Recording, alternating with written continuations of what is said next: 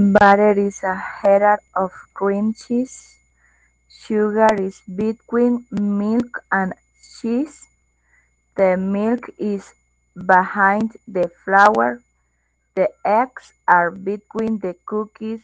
flour, cookies are header of sugar.